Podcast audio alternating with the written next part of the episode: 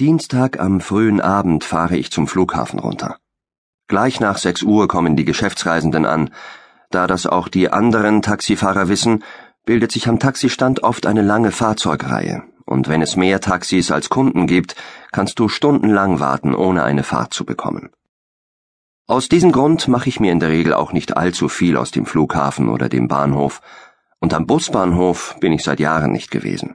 Wenn diese Leute Geld für ein Taxi hätten, wären sie wohl nicht mit dem Bus unterwegs.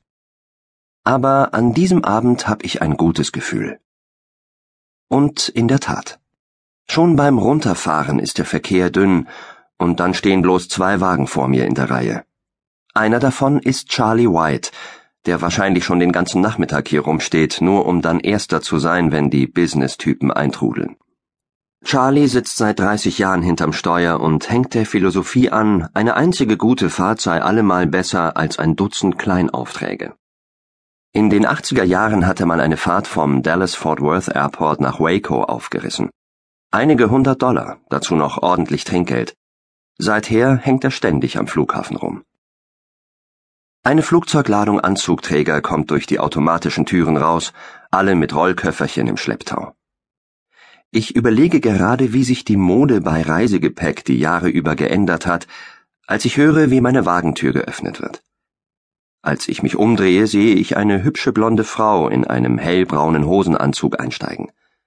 Ich rieche teures Parfum. Kennen Sie Westboro? fragt sie. Ja, kenne ich. Mindestens eine halbe Stunde Fahrzeit, so viel weiß ich. Da könnten an die 60 Dollar rausspringen. Jetzt sehe ich Charlie wegfahren und ich frage mich, ob ihm sein unendliches Warten eine ähnlich gute Fuhre eingebracht hat. Meistens wollen die Geschäftsreisenden ja doch nur in ein Downtown-Hotel. Sie wirft ihr Rollköfferchen auf den Sitz, steigt ein und nennt mir die Adresse. Dann holt sie, wie jeder andere Fahrgast auch, ihr Mobiltelefon aus der Tasche. Seit es Mobiltelefone gibt, hat sich der Beruf des Taxifahrers verändert. In den alten Zeiten musstest du jede Menge Konversation machen. Jetzt hörst du nur mehr den Gesprächen der anderen zu. Sieht ganz so aus, als könnte es kein Mensch länger als fünf Minuten in einem Taxi aushalten, ohne einen Freund oder ein Familienmitglied anzurufen, um dem mitzuteilen, man sei gerade in einem Taxi. Hey Baby, was läuft so? Echt wahr? Ich bin gerade im Taxi. Taxifahren ist offenbar wesentlich interessanter, als ich immer dachte sonst würde es nicht ständig zum Thema gemacht. Ich beobachte sie im Spiegel, während sie mit ihren Kindern telefoniert. Mutti ist in einer halben Stunde bei euch, sagt sie frohgemut. Dann folgen noch ein paar Fragen über die Schule. Eine selbstbewusste Frau, das habe ich gleich bemerkt. Als Mutter und im Berufsleben. Ich bin mir sicher, dass sie zu Hause sagt, wo es lang geht. Ihre Stimme ist laut und klar. Sie legt auf und ruft gleich jemand anderen an. Diesmal spricht sie mit weicherer Stimme.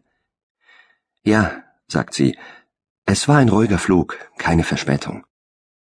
Jetzt versucht sie noch leiser zu sprechen, so als würde ich sie neugierig mustern und nicht meine Augen geradeaus auf die Straße richten. Wenn das ihr Mann wäre, würde sie wohl kaum so geheimnisvoll tun. Diese Beziehung will sie geheim halten.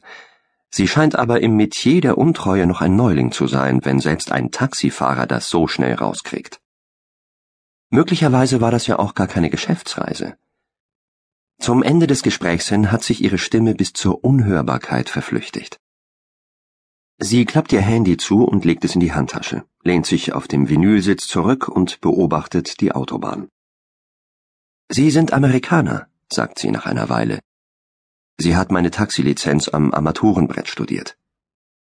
Ja, Ma'am, Wegen der zahlreichen Taxifahrer aus dem Nahen Osten oder aus Asien wird diese Tatsache immer öfter kommentiert. Normalerweise kriege ich als nächstes ein verdammte Ausländer oder sowas ähnliches zu hören, aber diese Lady ist dafür zu fein. Ist ewig her, dass ich einen amerikanischen Fahrer hatte, sagt sie. Ich wusste gar nicht, dass es das noch gibt. Ich gebe Ihnen meine Karte, sage ich. Wenn sie mich einen Amerikaner nennt, will sie mich in Wahrheit als Weißen bezeichnen. Ihr gefällt das. Wenn wir frei wählen können, haben wir dann nicht lieber Leute um uns, die uns möglichst ähnlich sind? Ich lasse meine Karte durch den Geldschlitz in der Plexiglas-Trennwand fallen und sie nimmt sie an sich. Gelegenheiten muss man nützen.